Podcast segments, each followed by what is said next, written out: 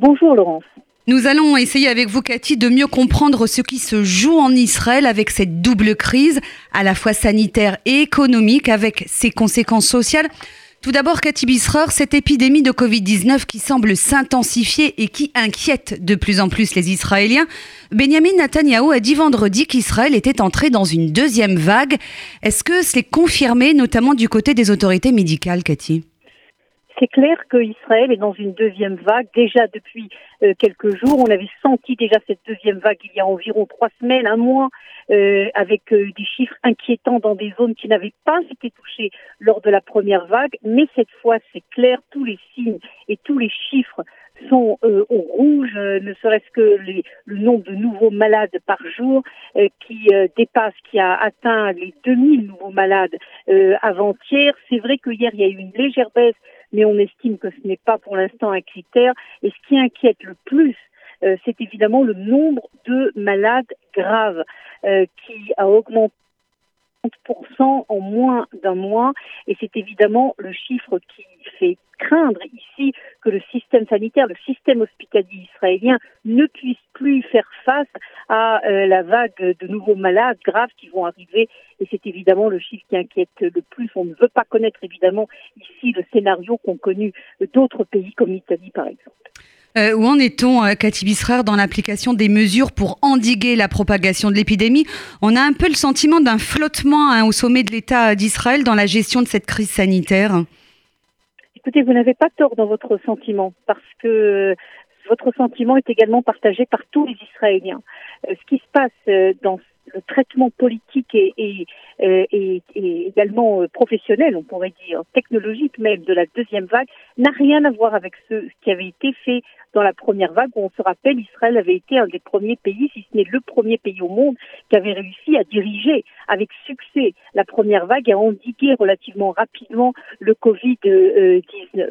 Alors pourquoi cette différence? D'abord, il faut se rappeler que la gouvernance était totalement différente lors de la première vague. Vous vous rappelez certainement, il n'y avait pas de gouvernement officiel, c'était un gouvernement intérimaire, le gouvernement n'était pas formé, et donc ce que décidait Benjamin Netanyahu, c'était appliqué quelques minutes plus Aujourd'hui, ce n'est pas du tout le cas. Lorsque euh, Netanyahou et le gouvernement, son gouvernement décident quelque chose, il faut aller à la Knesset, obtenir l'autorisation. Et ce qui se passe depuis maintenant euh, deux semaines, c'est que le gouvernement prend des décisions en direction pas d'un confinement général, hein, mais disons d'un semi-confinement, des, des, conditions euh, très euh, strictes, par exemple fermer les, piscines, fermer les plages, fermer les, fermer les, les, les, salles de sport, fermer les, les restaurants, ça arrive à la Knesset, et la Knesset décide il n'est pas du tout d'accord. Encore ce matin, alors qu'il y avait une décision hier du gouvernement de fermer les restaurants, en ce moment même, depuis ce matin, vous avez une discussion houleuse dans le, euh, la, commission Corona euh, Covid-19, si vous voulez, de la, de la Knesset,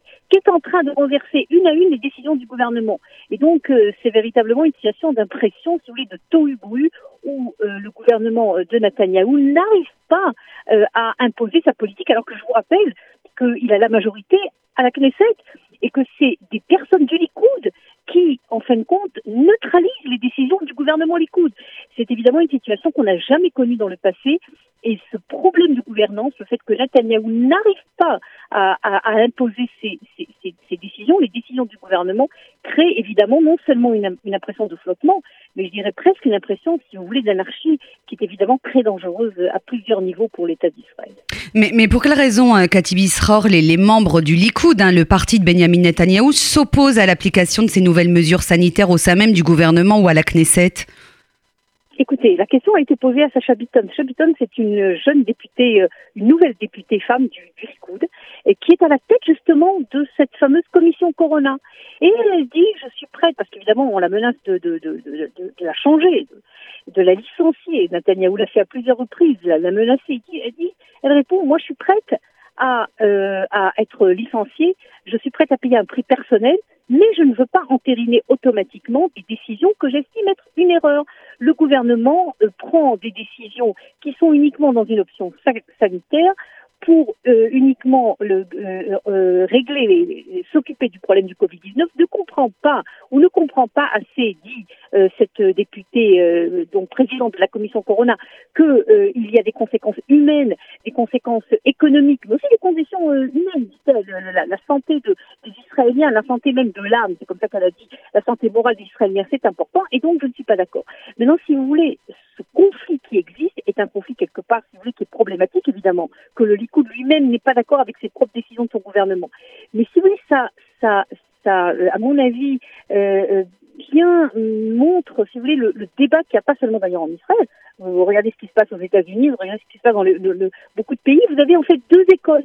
Vous avez la première école qui dit il faut aller très fort, fermer l'économie, même au prix dramatique d'une crise économique très très forte, mais il faut arrêter l'épidémie. Et puis il y en a d'autres qui vous euh, cette épidémie, on peut vivre avec, et ok, on peut se faire, même s'il y a une augmentation du nombre de personnes euh, en danger, même du nombre de morts, eh bien, on n'a pas le choix et on ne peut pas fermer l'économie. Il y a véritablement deux écoles, et, ces deux écoles, si sont en train de se battre devant le public, devant les médias. Tout est évidemment, tout ce que je vous dis est, euh, diffusé en direct de la Knesset, et les Israéliens entendent ça et savent pas très bien où aller.